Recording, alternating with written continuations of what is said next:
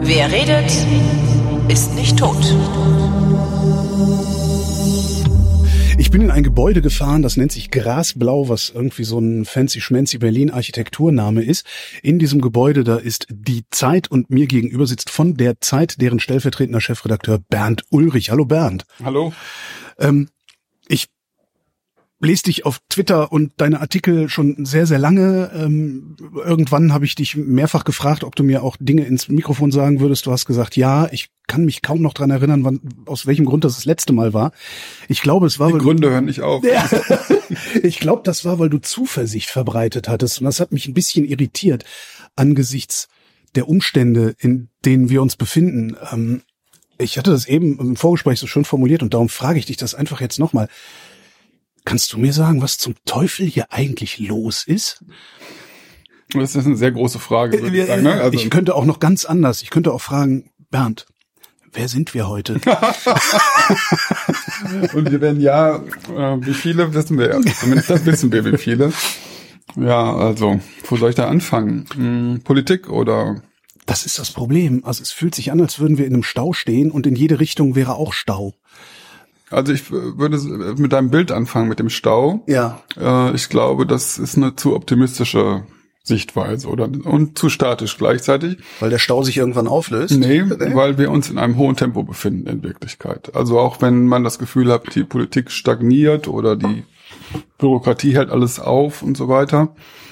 Äh, in Wirklichkeit ähm, sind wir in einem Tremor. vorsichtigen, vorsichtig gesprochen, Wandlungsprozess, rapiden Wandlungsprozess. Das ist ja offensichtlich, gilt das für die äh, Klima- oder Ökologiekrise, ähm, die, der das eben egal ist, ob wir schnell vorankommen mit unseren mit unserer Transformation oder nicht. Sie selber transformiert sich ja, also die Natur transformiert sich schnell.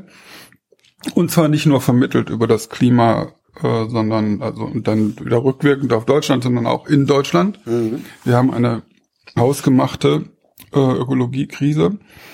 Ähm, dann, was sich auch beschleunigt, äh, während wir hier das Gefühl haben, also du das Gefühl hast und andere wahrscheinlich auch, äh, dass wir im Stau stehen, ähm, ist der Machtverlust des Westens. Äh, das geht in einem Tempo, das einen Atem verschlägt. Also allein die letzten Wochen hat Frankreich den machtpolitischen Zugriff auf Afrika auf La France Afrique verloren. Mhm.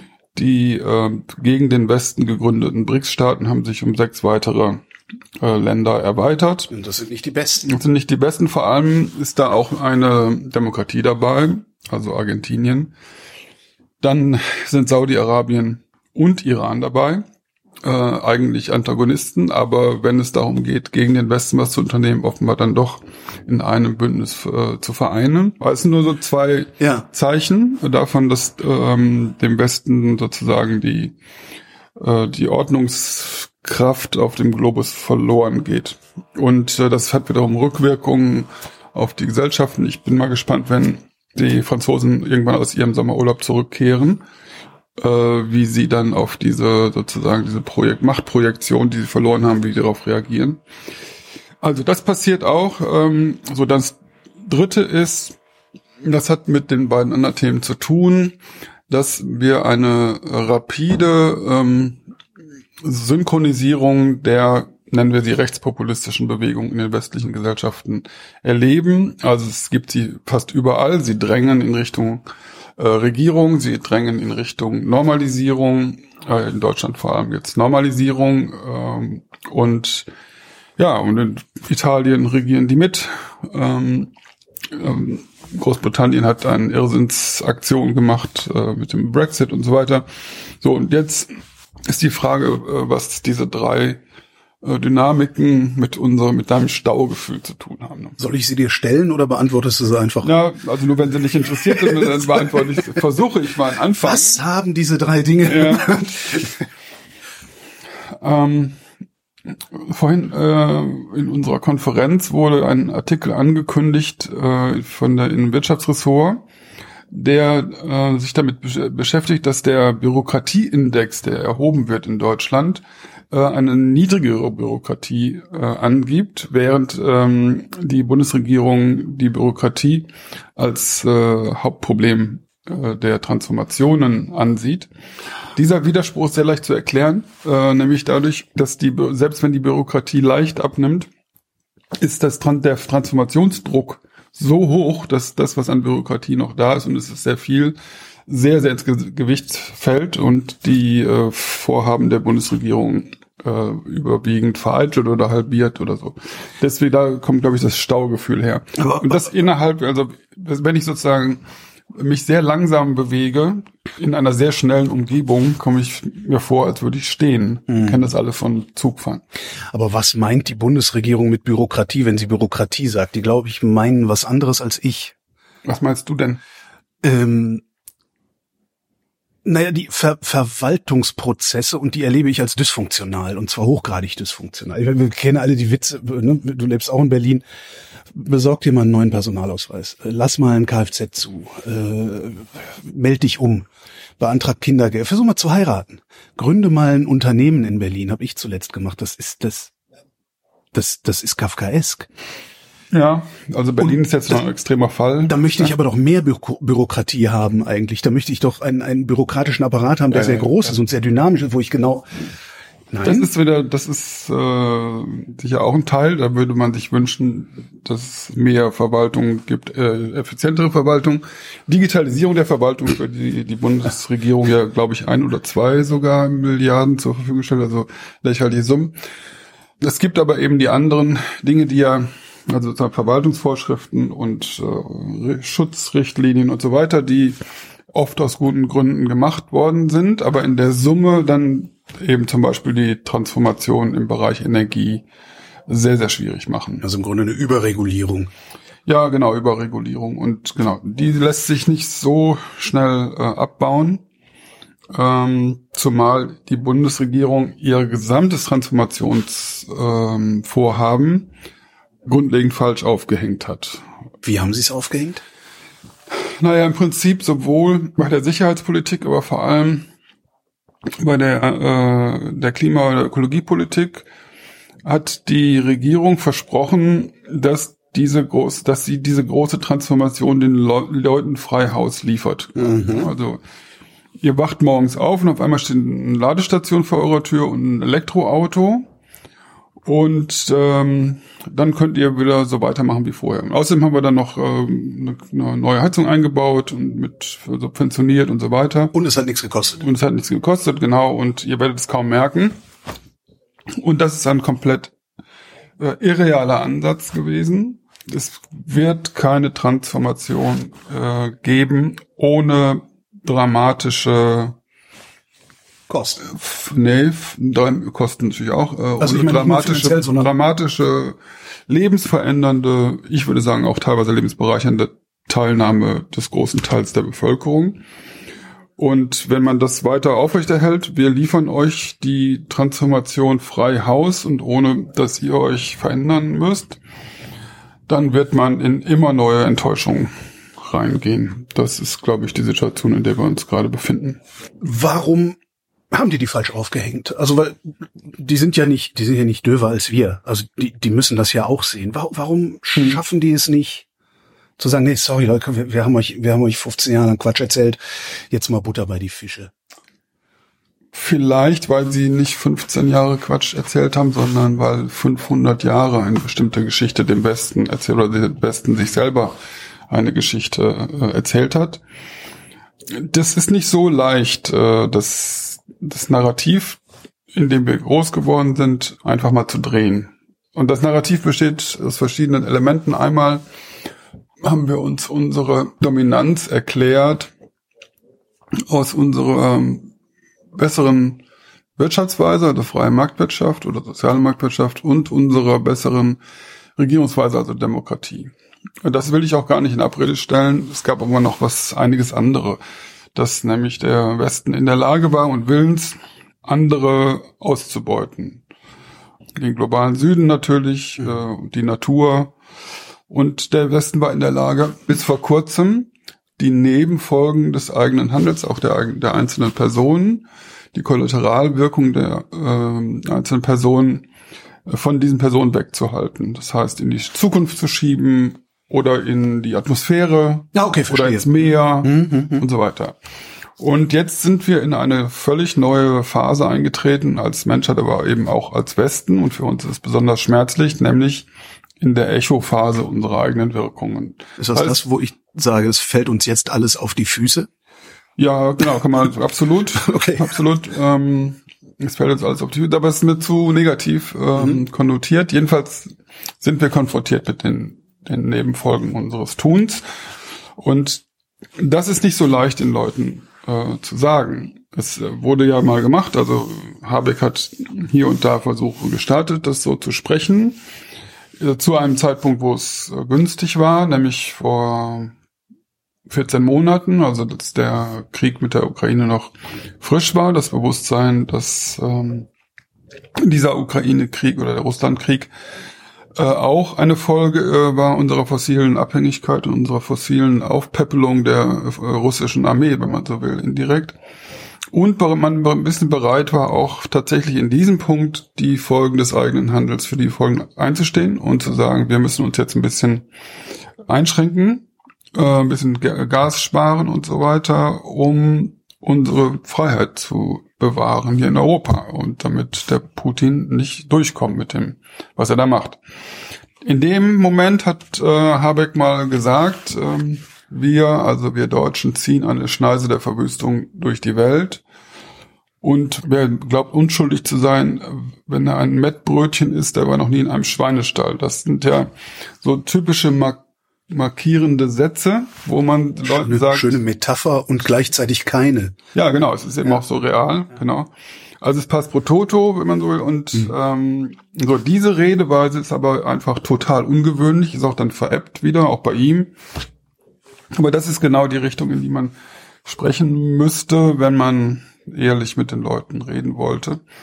Und jetzt erleben die Leute den Zusammenbruch eines Narrativs und die Politik leugnet diesen Zusammenbruch und bietet natürlich keine neue Erzählung an.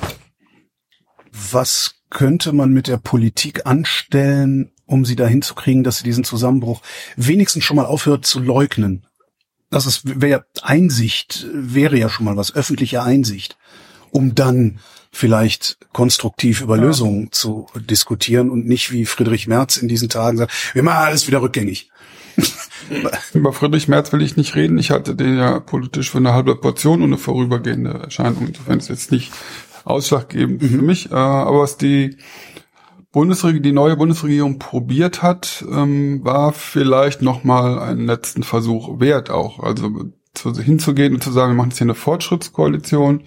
Wir machen die größte Transformation seit der Industrialisierung, wie das der Bundeskanzler gesagt hat. Dann kam die Zeitenwende noch dazu. Was heißt, also wir wollen jetzt tatsächlich ernsthaft für unsere eigene Sicherheit einstehen und nicht die Amerikaner das machen lassen. Das war ja der Anfangsimpuls. Äh, und dahinter stand, äh, oder die da, dahinterliegende Philosophie war, die Veränderung wird gewaltig sein, aber sie wird ganz überwiegend in den Geräten und in den Maschinen der Technologie stattfinden, nicht in den Menschen. Also wir werden versprechen euch, dass die Veränderungen für euch minimal sein werden. So das Hat, der das geglau glauben die das, die da äh, in, in Berlin, glauben die das wirklich selbst oder haben sie nur Angst ja, vor Gelbwesten? Ja, das mischt sich so ein bisschen. Äh, Okay. Man könnte auch sagen, dass die Angst vor Gelbwesten vorgeschoben ist oder übersteigert oder wie auch immer. Mhm. Es gibt verschiedene Ansätze in der Regierung dazu. Jedenfalls war das der Versuch. So und ähm, damit gehen wir auch allen identitätspolitischen und kulturkämpferischen Dingen aus dem Weg. Wir sagen einfach, wir stellen euch neue Geräte hin und dann könnt ihr euer Leben so wie machen wir vorher, also quasi Elektrifizierung des maximalen Wohlstands. Äh, so. Und das hat aber nicht geklappt. Einmal in der materiellen Dimension hat es nicht geklappt, weil man die zum Beispiel die Klimaziele auf diesem Weg nicht erreichen kann. Äh, selbst wenn man, was man eigentlich nicht darf, das Verkehrsministerium als toten Pfad rausrechnet, äh, auch in anderen Bereichen wird man wahrscheinlich die Klimaziele verfehlen. Gebäude Und die, allein. Genau, die Transformationsziele. Und das hat also von der materiellen Seite her nicht geklappt. Und auch das darin enthaltene Versprechen oder die Hoffnung, dass wenn man äh, den Leuten nicht zumutet, dass sie sich selber ändern müssen, dass sie dann sich auch nicht aufregen und nicht AfD wählen. Das, äh, diese Illusion ist wiederum im Heizungskeller äh, gestorben in diesem Frühjahr oder am Anfang des Jahres. Mhm. So, und damit finde ich, ähm, also wenn man sagt, das war okay, nochmal einen letzten Versuch zu starten mit der zumutungsfreien Revolution, dann muss man jetzt aber auch konstatieren, der Versuch ist gescheitert, jetzt äh, müssen wir was anderes machen. Jetzt müssen die Zumutungen ausgepackt werden, aber genau mhm. das passiert ja nicht. Also Zumutungen ausgepackt, ähm, ich würde das, äh, also Zumutung, natürlich, jede Transformation äh, ist mit Zumutung verbunden, auch in unserem Leben, wir kennen das alle, auch mit, selbst das Schönste, die schönsten Dinge sind, kommen nicht ohne Schmerz. Ähm, Gerade die schönsten Dinge kommen nicht ohne Schmerz, wenn ich das mal unter unser, uns Erwachsenen sagen darf. So, aber ähm, das heißt nicht, dass die ähm, dass es, diese Dinge nur negativ geframed werden müssten oder so, dass sie nur negativ äh, sind. Ich will mal ein anderes von der anderen Seite das nochmal versuchen zu erklären, was die Regierung ja unter anderem auch macht in ihrer Kommunikation und teilweise auch in ihrem Handeln, ist das Problem der multiplen Krise dadurch zu lösen, dass man äh, immer nur eine Krise zur Zeit behandelt, sozusagen gleichzeitig. Und hofft, dass die anderen, dass man die so ein bisschen wegverwalten und wegkommunizieren kann. Die Leute spüren es aber trotzdem und fühlen sich total gestresst von dieser ja. multiplen äh, Krise. Es gibt auf die multiplen Krisen aber nur eine sinnvolle Antwort, nämlich Lösungen, die mehrere Krisen gleichzeitig adressieren. Also Synergie ist die einzig sinnvolle Antwort auf die multiple Krise. Das, dafür muss ich aber sowohl in der Lage sein, synergetische, also synergetische wirkende äh, Dinge zu tun, die ohne Zumutung nicht äh, möglich sind. Wie auch, ich muss alle Krisen äh, adressieren, um den Leuten plausibel zu machen. Das ist nicht, wenn wir jetzt hier äh, Tempolimit machen oder wenn wir eine, wenn wir autofreie äh, Innenstädte machen oder äh, humanere Innenstädte, hat das adressiert das ungefähr sieben unserer Probleme, mhm. die, unserer Großprobleme. Also ist doch eigentlich ganz schön, wenn man das macht. Und wenn es ein bisschen, mal ein bisschen mehr zu Fuß laufen muss und so und sich ein bisschen ähm, eine Hornhaut latscht oder so, dann ist halt so schlimm, aber gut. So, das, diesen Ansatz versperren sie, also sie versperren sich die synergetischen Möglichkeiten, indem sie ähm, auf Zumutungslosigkeit und auf immer nur eine Krise zur Zeit setzen. Es wäre Jetzt leicht, das zu ändern, würde ich sagen. Es wäre leicht, das zu ändern. Ja, ja dann mach mal. Oder erklär mal, wie, ja. wie man es ändern würde. Ja. Also erstmal, ähm, um eine, eine dieser Krisen, die größte, die Menschheitskrise äh, rauszunehmen, ähm, die wir mit dem Namen Klimakrise bezeichnen, die aber eigentlich eine existenzielle Krise im Mensch-Natur-Verhältnis ist, ähm, die adressieren wir falsch. Also sowohl die Öffentlichkeit wie auch die, die Politik. Und zwar ähm, sagen wir, zwei Sachen im Prinzip. Äh, wir müssen das Klima retten oder die Natur retten oder so. Wir müssen die Menschheit retten. Ja, das genau. Die, das ist das eine, was gesagt wird. Das ist ganz schwierig, weil das enthält so eine Art Begnadigungsakt sozusagen. Kann man machen, wenn man ganz altruistisch drauf ist, kann man auch nicht lassen. Die zweite Variante ist zu sagen, nein, nein, wir retten uns eigentlich selber, weil wenn wir in 30 Jahren so weitergemacht haben werden, werden die Rückwirkungen auf uns dramatisch sein. Das liegt aber sehr stark in der Zukunft. Das ja. heißt, es ist ein Kampf. Also das eine ist ein Kampf Altruismus gegen Egoismus. Das andere ist ein Kampf Zukünftigkeit gegen Gegenwart sozusagen.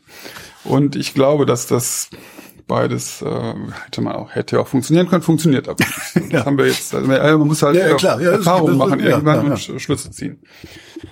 Und ich würde sagen, das äh, eigentlich Entscheidende ist, ähm, und das soll, würde man, würde ich mir wünschen, dass die Politik das als Ziel ausgibt. Wir leben in Deutschland, in den westlichen Gesellschaften, in einem Albtraum. Und der Albtraum besteht darin, dass wir mit unserem ganz normalen Tun, mit unserem Alltag, mit unserem Essen, mit unserer Kleidung, mit unserer Mobilität die Grundlagen unserer Lebensweise, die Zukunft unserer Kinder und die Grundlagen der Demokratie zerstören. Das ist ein ganz, ganz schlimmer Albtraum. Und äh, aus diesem Albtraum müssen wir uns befreien. Gemeinsam. Und da hilft die Politik den Leuten und die Leute helfen der Politik, weil das ist unerträglich und zwar mit jedem Tag, wo wir das tun, wird es immer unerträglicher, weil die Wirkungen dieses Tuns immer stärker äh, oder des Unterlassens immer stärker hervortreten. Aber die, dieses Bild vom Albtraum, das ist doch auch wieder derart abs ich, ich merke, der fühlt sich doch ganz gut an der Albtraum. Nee, glaube ich. Also für, für dich und mich? Nee, nicht? überhaupt nicht. Wieso? Wir, wir, wir, wir haben genug Geld, wir können da unten nee, was aber essen das, gehen. Ja, genau, das ist ne? das, ich glaube, also, was du jetzt machst, das ist, ähm, entschuldige, dass ich das sage, Haut drauf. Das ist die Naivität des Bösen sozusagen. Also weil man sagt, ah, der Mensch ist halt, der will auf Geld und Egoismus und so weiter. Es sind nicht wahr. Die meisten Menschen wollen gut sein und die meisten Menschen denken in ihrem Privatleben ja doch schon an die Zukunft. Die denken schon an die Zukunft ihrer Kinder. Ja. Nur, wenn das Ganze in die politische Sphäre kommt, ähm, dann auf einmal bricht das ab. Und das liegt eben daran, dass man die Leute daran gewöhnt hat und wir uns daran gewöhnt haben, äh, dass diese die Selbstrettung der Menschheit ohne Zumutung und ohne Verzicht und ohne Eigenbeitrag, ohne größeren, außer ich kaufe mir mal was anderes, äh, vonstatten gehen kann, was schon mal intuitiv völlig abwegig ist, dass so, eine, so etwas Großes ohne wirklich äh, einschneidende Beiträge überhaupt möglich ist. Und das wäre aber jetzt, da das nun mal so aufgebaut ist, diese Kommunikation, dass die Politik sagt, ich, wir versprechen euch, es wird zumutungsfrei ablaufen, dann wird alles, was man doch irgendwie als Zumutung empfinden könnte, wird dann sozusagen angeklagt und wird eingeklagt. Also, ihr habt uns belogen. Mhm. So. Und die, diese Kommunikation muss einfach umgedreht werden. Also ich, einfach ist es jetzt logisch. Natürlich in der Praxis ist es, äh, ist eine riesige Aufgabe und äh, gesagt so und jetzt glaube ich einfach, dass die meisten Menschen, auch die, die nicht so viel Geld haben und nicht so viel Wahl haben sozusagen in ihrem Konsum und in ihrer Mobilität, auch die wollen ja so leben, dass sie sich selbst und ihren Kindern in fünf Jahren das noch erklären können oder in zehn. Die wollen auch beitragen sozusagen zur Rettung. Die, man muss ihnen die Mittel dazu an die Hand geben. Aber wenn wir also die, das, was du sagst, ist ja sozusagen die These, man kann das eigentlich alles noch ganz gut verdrängen. Wir sind gar nicht mhm. in diesem Albdruck. Mhm. Da würde ich dann sagen, schauen wir uns mal in Ruhe eine ganz normale Tagesschau an. Egal welcher Jahreszeit, jetzt im Sommer sowieso. Ich würde sagen, die Hälfte ist Klimaökologie induziert. Also irgendwo berührt, berührt es dieses Thema. Wird aber nicht so genannt. Nein, wird nicht so genannt, aber natürlich, die Leute sind ja weder böse noch doof. Und deswegen äh, hören die das. Wir haben jetzt eine, wir machen gerade eine Serie in auf Zeit Online mit den populärsten Klimaausreden mhm. und deren Relativierung, Widerlegung, aber manchmal sagen wir auch, ist auch ein bisschen okay oder so. Jedenfalls haben wir am Anfang überlegt, mh, hm, wir setzen uns als Ziel 100 Ausreden. Ja, dann haben wir Liste gemacht und so weiter und KI befragt und ja, gut, dann waren wir bei 120. So. Und jetzt, dann haben die Leserinnen und Leser reagiert und ihre Lieblingsausreden, das waren nochmal 1400. 1400? Ja, gab es Überschneidungen okay. und so weiter. Aber sagen wir mal, grob äh, von den wichtigsten, also die wichtigsten Klimaausreden, die so im Alltag eine Rolle spielen oder in der Politik oder es sind so ungefähr 200. Das ist ein unfassbarer Ausredenzirkus, ja. der ja sozusagen am Leben gehalten werden Werdet muss. ihr die alle bringen auch? Also nee, nee, das ist zu viel, weil Ach, irgendwann ist es natürlich äh, auch langweilig, die Muster wiederholen sich auch, okay. vielleicht 50 oder 100, wir wissen ja, okay. es noch nicht genau. Aber das zeigt nur, dass wir einen so großen äh, Verdrängungszirkus äh, am Laufen halten müssen, um uns äh, diese, diese, ja, diesen Albdruck sozusagen einigermaßen erträglich zu halten. Und das, für, da würde ich einfach sagen, in dem Moment, wo die, wo die Politik und die Öffentlichkeit äh, das Ziel, das große gemeinsame Ziel umdrehen und sagen, wir befreien uns alle zusammen von, von diesem Albdruck, den fast alle von uns spüren in dem Moment lassen auch viel mehr Leute das Gefühl, was ihnen ihnen rumort, auch zu. Also wir haben ja momentan eine Verdrängungsbelohnung anstatt eine, eine äh, sozusagen Selbstaufklärung, Selbsteingeständnis, äh, Motivation. So, ich glaube, dass das ganz gigantische Kräfte freisetzen würde. Aber vor allem der Bürger und die Bürgerin als Konsument der Transformation, das äh, würde dann aufgehoben. Wie schaffst du es mit dieser Erkenntnis im Alltag zu bestehen? Also du musst doch eigentlich schreiend da draußen rumrennen und jeden Ohrfeigen, der dir über den Weg läuft. Warum? Weil das ja unerträglich ist.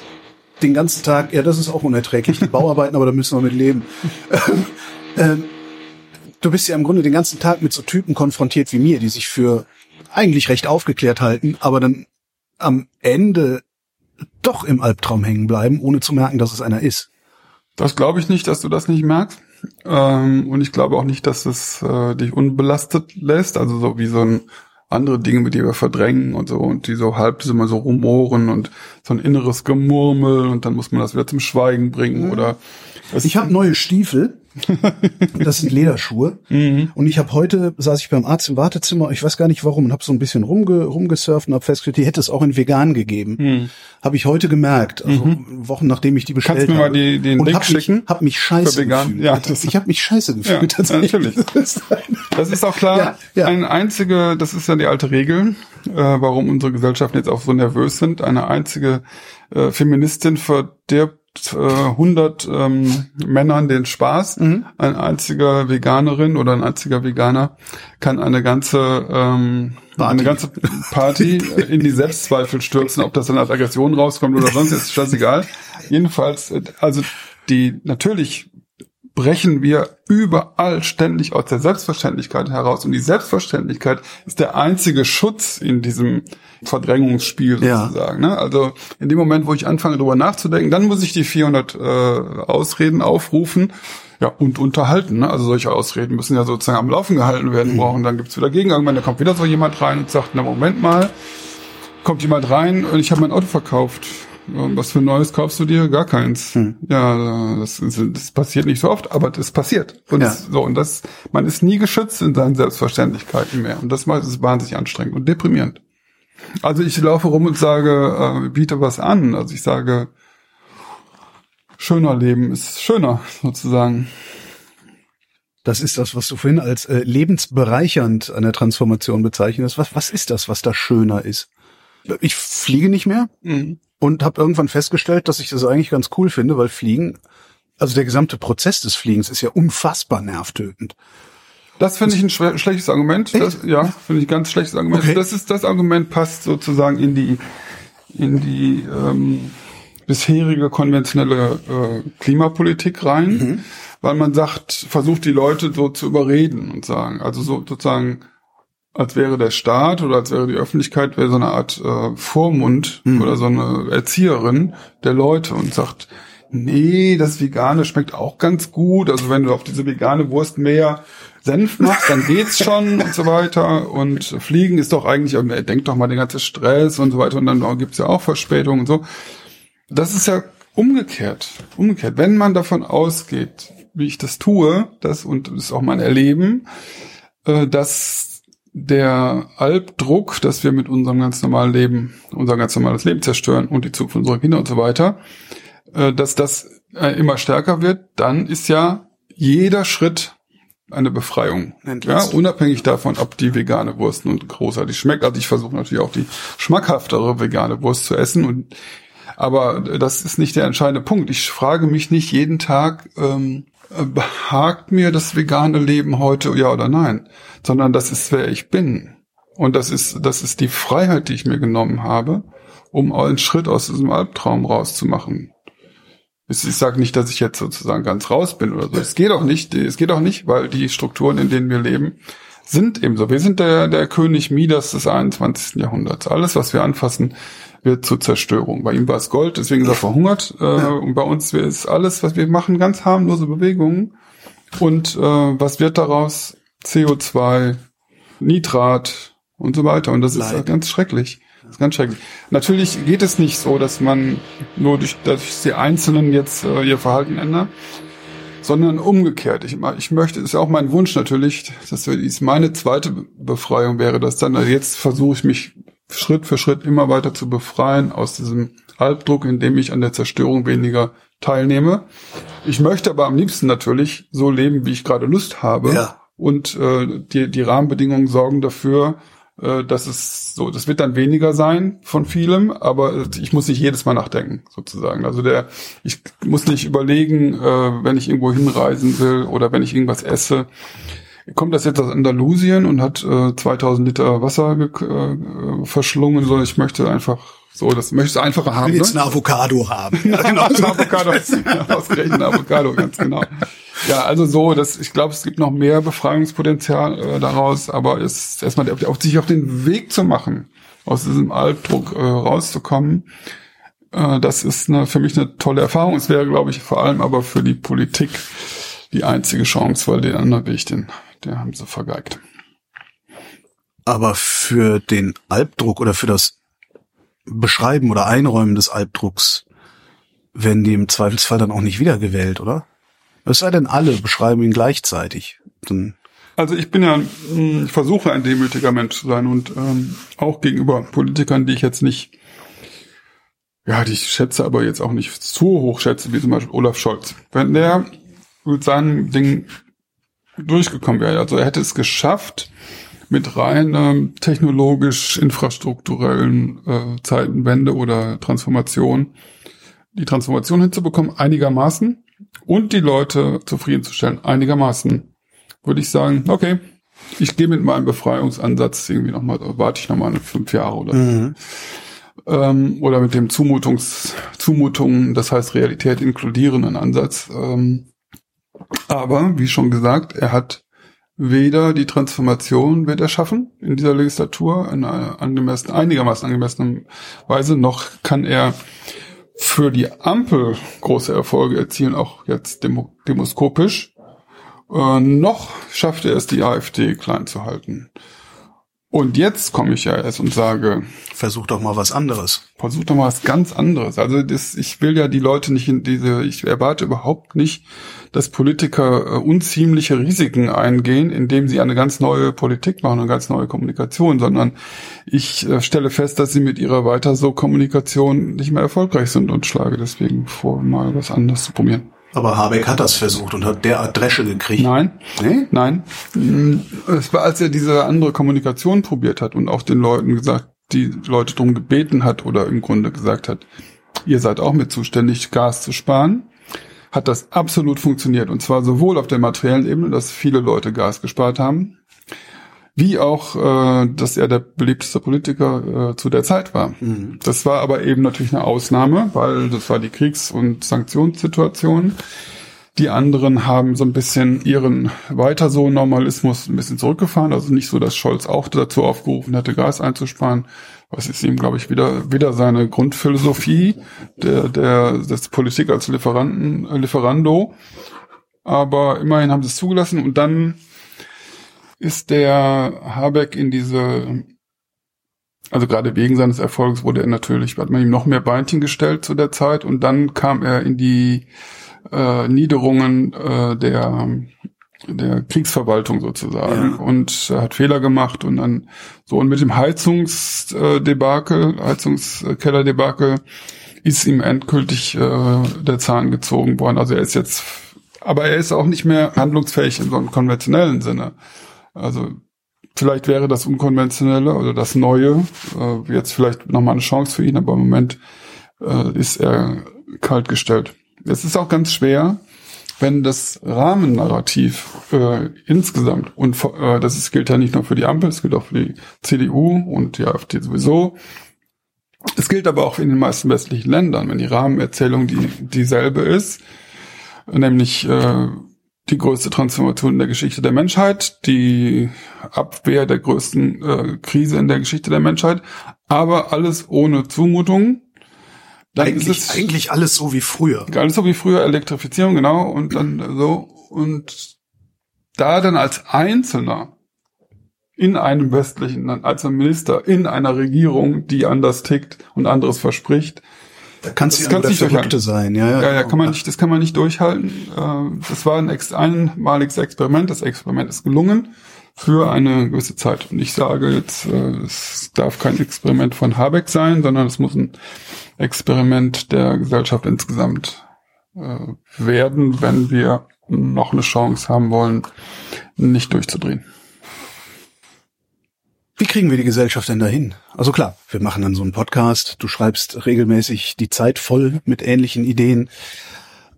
Mhm. Hast du das Gefühl, dass, also klar, es ändert sich was. Mhm. Äh, vor fünf Jahren bin ich noch geflogen. Ähm, aber hast du das Gefühl, es ändert sich? Genau. Mhm, klar. Ähm, ja, also wie macht man das? Also ich kann nichts anderes machen. Äh, ich bin Journalist, ich kann nichts anderes machen. Draußen. Nee, ich bin Journalist. Ich mache das, ja. was ich äh, ja. am besten kann.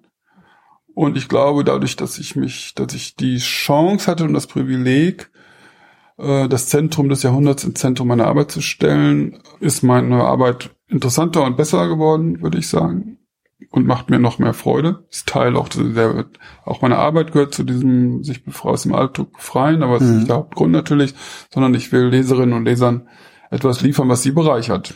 Und das scheint mir ja doch auch gelegentlich zu funktionieren. Ich habe das, was ich jetzt gesagt habe, in ganz kurz und ja, äh, ja. habe ich dann mal bei Anne Will auch äh, gesagt, also ähm, das mit dem Albdruck. Ja. Also da, das war, war wieder so irgendeine der Diskussionen um die Heizung. Mhm. Damals ging es um Wissmann und was weiß ich. Das hatte ich auch alles auswendig gelernt, diese Thematiken, diese Details, aber habe mich dann doch entschlossen, mal die an die Ebene zu verschieben mhm. und äh, zu sagen, wir leben hier alle in einem Albtraum. Aus den, den Gründen und das Wichtigste ist, dass wir uns daraus befreien, gemeinsam. Und ich habe noch nie so viel positive Reaktionen bekommen wie auf diesen Beitrag. Vom Publikum. Ja, genau, also von dem, was nachher kam, ne? Mhm. auf Twitter oder per Mail und so.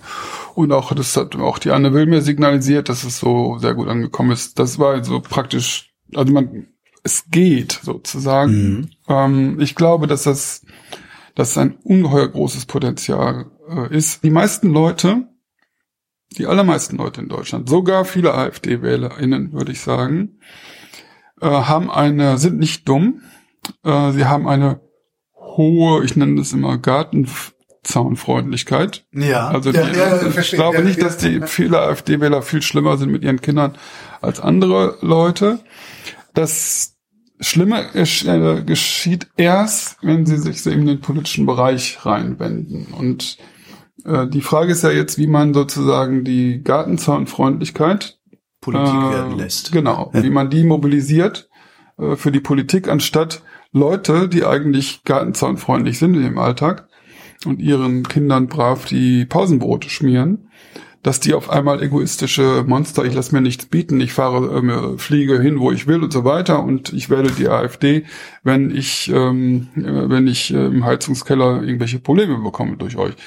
Das sind, das aus diesen Menschen, diese Menschen werden, äh, das muss nicht sein. Und ich glaube, dass irgend, ich hoffe natürlich, dass irgendwann die Politik auch aus Not, weil sie nicht mehr weiter wissen, darauf verfallen wird, diesen Weg einzuschlagen hört die Politik dir genauso gut zu, wie dein Publikum dir zuhört? Also wenn du, wenn du die, die Idee vom Albtraum versuchst, mit Politikerinnen und Politikern zu besprechen, die hören dir ja zu, vermute ich. Aber ja. verstehen sie das? Verfolgen sie das?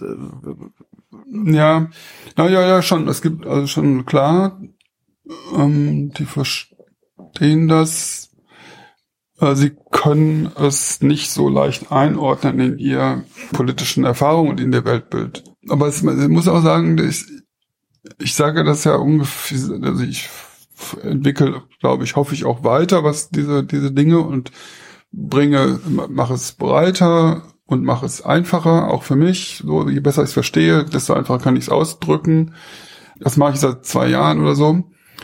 Aber in der Zeit lief ja noch in der Politik das Großexperiment. Ja. Es hat nicht funktioniert, weil die Merkel hat es nicht gewollt. In 16 Jahren hat nichts mhm. gemacht und keine Windräder gebaut und so weiter. Wir machen das jetzt. Und dann konnten die ja immer sagen, ja, wart ab. wart ja. ab. dann sag ich, okay, okay, okay. Ja, und jetzt ein halbes Jahr später. Und jetzt? Ist es jetzt soweit? Naja, warte, warte. Scherbenhaufen ist viel zu groß, wir müssen noch länger aufklären. genau, wir müssen noch länger. Es hat so, es hat so dermaßen nicht geklappt, wir müssen es nochmal probieren. Mhm. Und insofern, ähm, also das schon, aber ich habe ja auch, ich habe ja auch drüber geschrieben, ein Gespräch gehabt mit äh, Olaf Scholz, ähm, eine Stunde, gute Stunde darüber, nur über Ökologie. Äh, und wir sind uns überhaupt nicht näher gekommen. Äh, hm. Ja, er ist der, gut, er ist natürlich auch für ihn besonders schwierig, weil, wenn ich sage, wir brauchen eine grundlegende Änderung des gesellschaftlichen Narrativs, um die positiven Kräfte zu mobilisieren und nicht die negativen in der Transformation.